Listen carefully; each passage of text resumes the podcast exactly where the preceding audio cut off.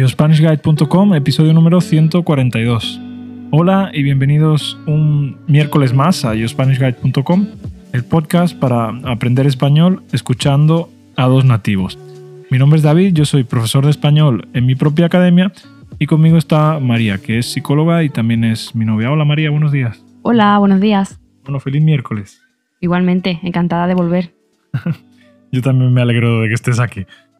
De verdad que es mucho más aburrido para mí hacer el podcast solo. Yo prefiero estar con otra persona porque al final sale como una conversación natural y no tengo que preparar eh, tantas cosas. ¿sabes?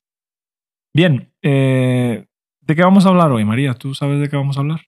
Sí, vas a contar una anécdota personal. Una anécdota personal. ¿Y sabes en qué concreto qué anécdota voy a contar? Sí, vas a contar eh, el día en el que dejaste de ser de izquierdas. Eso es. Bueno, María, eh, tú te consideras muy de izquierdas también, ¿no? Mm, yo no diría tampoco muy de izquierdas. Pero en, el, sí. sen- en el sentido de que no, no soy de izquierda radical, sino que, bueno, mi pensamiento y mis ideas son más bien progresistas, sí. Progresistas. Vale. Sobre todo en ámbito social. Vale. Pues yo, al igual que María, siempre me consideré de izquierdas. Desde pequeño yo siempre, o sea, no, no tampoco comunista, pero sí que siempre eh, pues abogaba a favor de que todo fuera público, de que se ayudara a los pobres, a los pobres, ¿no? De que había muchos empresarios que eran como así abusivos, ¿no? Y yo siempre tenía en mi mente la idea de que algo así como que la izquierda era el bien y la derecha era el mal. Algo así como el yin y el yang, ¿sabes? Y bueno, al fin y al cabo yo creo que todas las personas somos, no sé, o la mayoría, ¿no? Somos buenas personas y queremos que todo el mundo esté bien. Hoy, por ejemplo, te lo he comentado que he visto una mujer buscando en la basura y ese tipo de situaciones me revuelven el estómago, ¿no? Me hacen sentir bastante mal porque, no sé, yo creo que a nadie le gusta ver a otra persona buscando en la basura, ¿no? Yo creo que nadie tendría que estar en esa situación. Entonces, claro, yo siempre fui muy de izquierdas porque yo pensaba que la mejor manera de que nadie tenga que buscar en la basura, pues era eso, aplicar políticas de, de izquierdas, ¿no? Pero bueno, ¿qué pasa? Que entonces, cuando decidí entrar a la universidad y decidí estudiar, pues empecé a estudiar economía y me di cuenta de que el individuo se mueve por incentivos. Y claro, entonces, lo que parece teóricamente mejor, muchas veces no es lo mejor, ¿no? Y hace que al final pues más personas estén buscando en la basura. Entonces, bueno, eh, recuerdo que estábamos yo y otros compañeros más estudiando economía para un examen importante, ¿no? Era el primer año de carrera y era la época del, del 15M. ¿Tú te acuerdas? ¿El 15M? ¿En qué Sí. año fue? El año, pues sería, si empezamos la carrera, pues sería 2011. Sí, 2011, algo así. Ah, justo cuando hubo una, una crisis muy fuerte en España en el año 2008, ¿no? 2007, 2008, hubo muchísima gente que se fue al paro, hubo muchísimo... eh, El paro recuerdo que es el desempleo, cuando alguien busca trabajo y no lo encuentra. Hubo muchísima gente que perdió su trabajo, hubo muchísima gente que, perdió la casa, ¿no? Que, en definitiva, muchísimos problemas económicos. Entonces, en, en España se inició un movimiento que se llamaba el 15M, el 15 de marzo, en el que todos, eh, todos los ciudadanos se juntaban ahí ¿no? para reivindicar sus derechos y para reclamar un cambio en la, en la clase, en la clase política. ¿no? Entonces yo estaba estudiando en una mesa que teníamos ahí y recuerdo que llegaron unos chicos con unos carteles, ¿no? Iban a, a la huelga. Eh, Los chicos de- eran de la facultad de enfrente, nuestra facultad era la facultad de economía, y los chicos de la facultad de enfrente estudiaban arte. Tú sabes, ¿no, María, dónde están las facultades? Sí, sí, Sí. sí. Eh, ¿De qué ideología crees que son los chicos que estudian arte, en- en su mayoría? A ver, pues por regla general, eh, de izquierdas. Sí, suele haber de todo, ¿no? Pero creo que predomina el, el pensamiento de izquierdas, ¿no? Sí, porque normalmente la izquierda históricamente se ha interesado mucho por la cultura y el arte, más que las clases más conservadoras. Entonces los, los artistas, por supuesto, apoyan más a la clase política eh, progresista. Claro. Pero bueno, eh, ¿qué carrera crees tú que es más difícil? ¿Una carrera de economía o una carrera de, de arte? Mm, no pienso que sea una comparación justa. ¿Por qué no? O sea, yo digo de dificultad de aprobar, de pasar a las asignaturas. No creo que haya una comparación justa en una carrera artística. No quiere decir que sea más fácil, porque aunque aparentemente eh, así lo parezca. O sea, yo no digo que la carrera artística sea más fácil. Yo quiero decir la carrera de la universidad. Sí, la carrera de la universidad no creo que sea más fácil que otra carrera, ¿eh? ¿Tú crees que el porcentaje de aprobados más o menos es similar? Sí, además tengo amigas que estudian arte y hay bastante exigencia. Vale. Pues bueno, yo no, tengo, no tenía esa sensación. Yo creo que, que la, en el colegio de arte que está justo enfrente de nuestra facultad, creo que el aprobado era bastante más fácil que en nuestra San Telmo. ¿no? Eh, no sé cómo se llama, pero está justo enfrente de nuestra Sí, justo nuestra enfrente, eh, San- la escuela de San Telmo de Málaga y es bastante difícil entrar y luego también es eh, difícil aprobar. Vale. Pues bueno, yo no, no, no tenía ese dato. Pero sí que tenía la sensación de que, de que esos chicos, pues bueno, no necesitaban estudiar tanto como nosotros, ¿no? Y nosotros estábamos estudiando para un examen y claro, para nosotros nuestra prioridad era aprobar ese examen. Entonces los chicos llegaron con, la, con las pancartas y nos dijeron, eh, vamos todos ahí a la manifestación del 15M, no sé qué, para reclamar nuestros derechos y tal. Eh, apuntaos, ¿no? Como, veníos con nosotros. Y claro, nosotros que estábamos estudiando en ese momento, pues evidentemente no podíamos asistir a esa, a esa huelga porque nosotros teníamos que aprobar nuestro examen.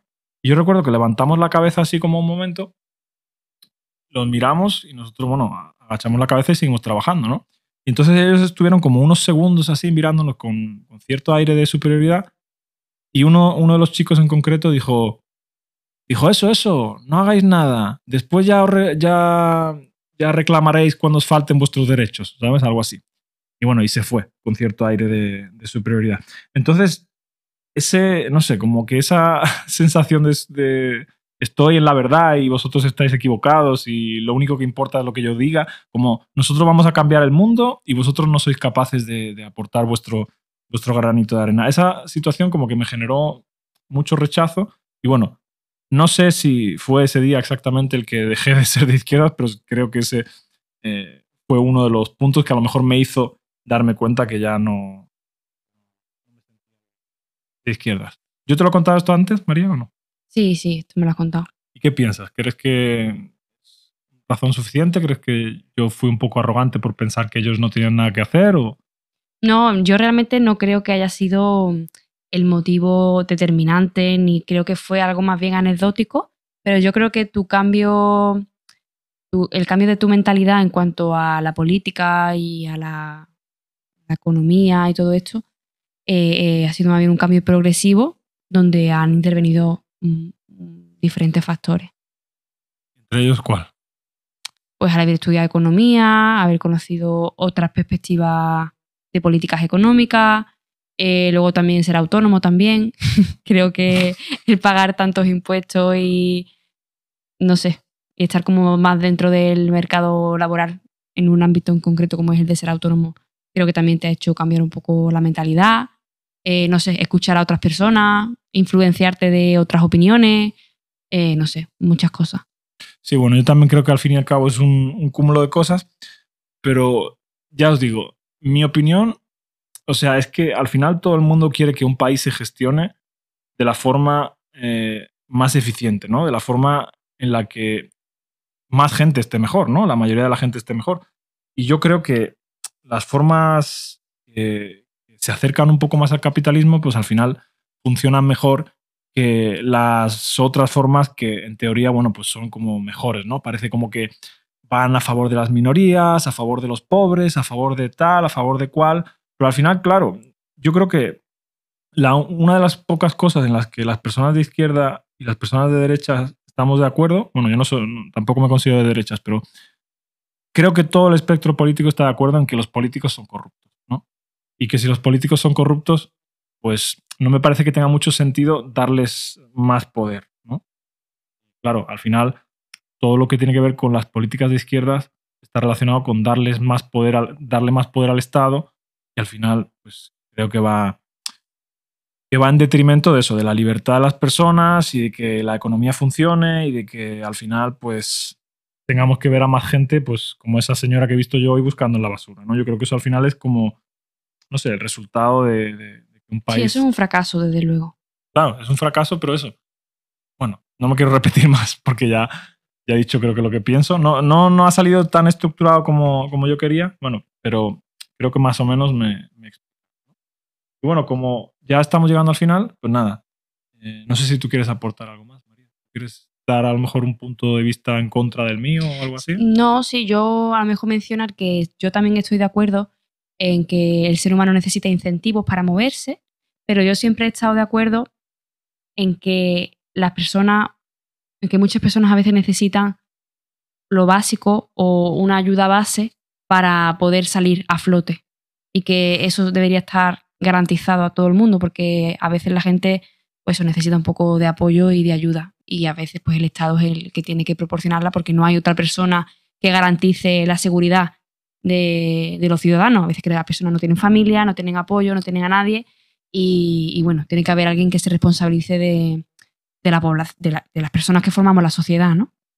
Entonces, bueno, que creo que después todo lo que tú quieras ganar de más tiene que ver con el incentivo, pero una base garantizada tiene que, tiene que estar. Sí, yo también estoy de acuerdo en que si hay una persona que no tiene absolutamente nada, yo estoy de acuerdo en que a esa persona se le ayude, se le dé la sanidad, cobertura sanitaria, eh, le dé comida o refugio. Yo estoy de acuerdo en eso. Pero y además que... sea de calidad, que no sea una mierda por ser público. Que no haya diferencia entre una persona en la sanidad y la educación, quiero decir. Yo, yo quiero que no haya diferencia en la sanidad y la educación entre una persona que tiene dinero y una persona que no lo tiene. El resto, que creo que son ya necesidades, bueno, la comida también, ¿no? Comida, salud y educación, creo que no tendría que haber diferencia entre, entre clases sociales. No, yo, yo, también estoy de acuerdo en que una persona, ya te digo, que, que no tenga recursos esté cubierta de sus necesidades más básicas. Pero lo que es cierto también es que la, la, economía muchas veces funciona de forma contraintuitiva, ¿no? Y una medida que parece que es buena, muchas veces al final termina siendo negativa, como por ejemplo cuando se sube el salario mínimo, al final lo que se hace es se echa a gente del mercado y mucha gente más va al paro y normalmente suele ser la gente que menos recursos tiene. Porque si, por ejemplo, la medida de subir el salario mínimo fuera una buena medida, ¿por qué no subimos el salario mínimo, a, por ejemplo, a 2.800 euros? ¿no? Como a lo mejor es el salario en otros países. Evidentemente porque no podemos. Porque si hacemos eso, pues más empresas cierran, y todo el mundo al final pues se va, se va al carajo, ¿no? Entonces yo creo que, por ejemplo, subir el salario mínimo es algo bueno, pero es algo que se tiene que hacer desde el lado de la oferta. Es decir, tenemos que hacer que haya tanta oferta de trabajo que el trabajador sea el que cuente con el poder de negociación. Es decir, si tú no me pagas lo que yo quiero, pues tengo 100 empresas más que están dispuestas a pagarme por mi, por mi trabajo. ¿sabes? En lugar de obligar a un empresario que a lo mejor ni siquiera está generando lo suficiente a que pague más a un trabajador, porque al final lo que haces es pues, hacer que más empresas eh, quiebren. Y bueno, no, no he preparado mucho este discurso, pero ya te digo, cuando eh, lees sobre economía, al final descubres muchas cosas que son contraintuitivas. Y bueno, ya está, no me quiero alargar, alargar más porque ya hemos llegado al final. Muchas gracias María por venir y muchas gracias a, a vosotros por por escucharnos. Placer. Nos vemos en el próximo episodio que será mañana. Vamos a hablar de un libro muy interesante que se llama Do and Forever, ¿no? Y es un libro que te enseña a aprender idiomas. Y bueno, si queréis eh, clases de español individuales o grupales, o si queréis leer la transcripción de este y de los demás episodios, podéis visitar yourspanishguide.com y bueno, así me ayudáis también a pagar las facturas. Hasta mañana, que tengáis buen día. Adiós.